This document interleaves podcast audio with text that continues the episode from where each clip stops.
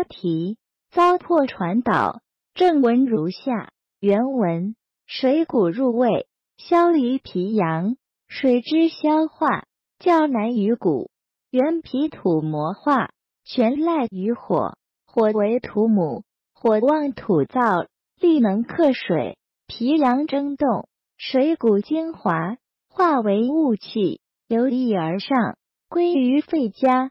肺经清降，雾气降洒，化而为水，如浮水沸腾，气蒸为雾也。气化之水，有精有粗。精者入于藏腑，而为津液；粗者入于膀胱，而为馊尿。馊尿通利，胃无停水，糟粕随便后转，是以便干。翻译：水和谷物进入胃里，脾的阳气去消化，水的消化比谷物更难，因为脾土研磨消化，全依赖于火。火是土的父母，火旺盛土焦燥，力量才能克水。脾阳蒸水和谷物精华化为雾气，阳意向上归于肺，肺经清纯下降，雾气下降散落，转化为水，由如锅里的水沸腾，蒸汽化为雾，气转化的水有精华有粗糙。精华的进入收藏的腑脏，变成津液，包括血液、唾液、泪液、汗液等；粗糙的进入膀胱，变成尿。解小便通达顺利，胃没有停留的水，糟粕随后传递下去，所以粪便是干的。原文：灵枢，营卫生会，上焦如雾。中焦如瓯，下焦如毒。气水变化于中焦，后者气水方化而未盛也；及其已化，则气腾而上，盛于胸膈，故如雾漏；水流而下，盛于膀胱，故如穿毒。翻译：灵枢，营卫生会上说，三焦的上不如雾。中焦如瓯泡，下焦如水沟。气和水的变化在中焦，瓯是气和水开始转化，还没有达到鼎盛。等到它转化完毕，那么气升腾向上，承在胸膈，所以如雾如露；水流向下，承在膀胱，所以如河流。解读。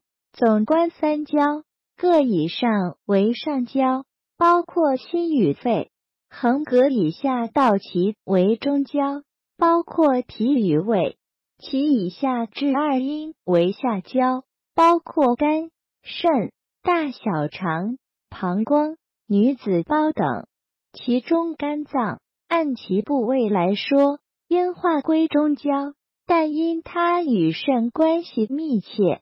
故将肝和肾一同划归下焦。原文：川毒之诀，由于三焦。素问：灵兰秘典。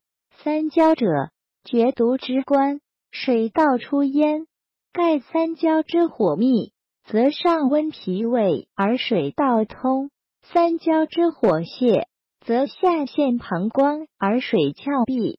灵枢本书三焦者。足太阳少阴之所将，太阳之别也。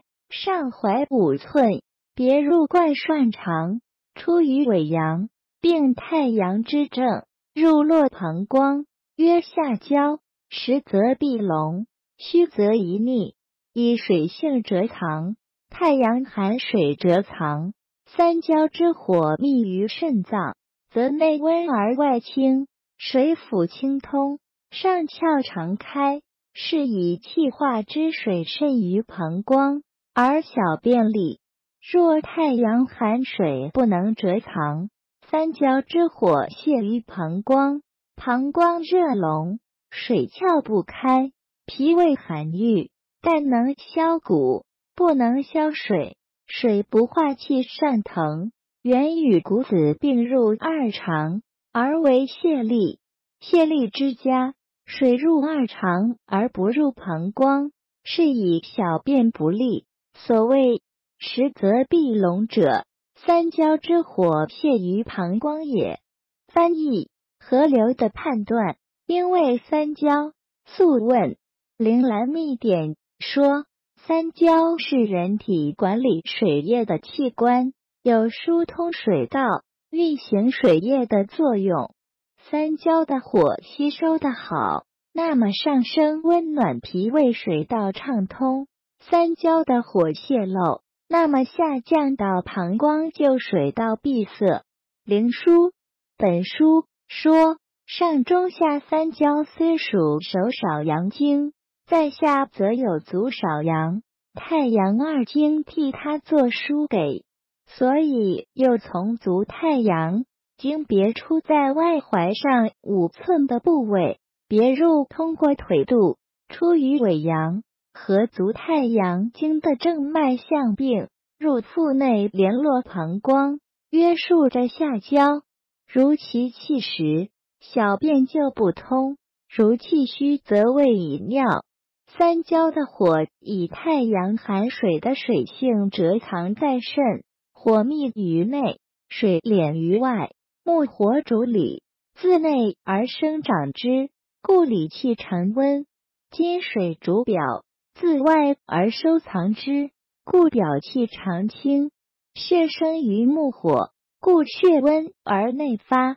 气化于金水，故气清而外敛，水道清纯通达，上窍常开，所以气化之水渗于膀胱，而小便顺利。如果太阳寒水不能蛰藏，三焦之火泄漏于膀胱，膀胱的热不能发散，水的通道打不开，脾胃寒邪内郁而致病。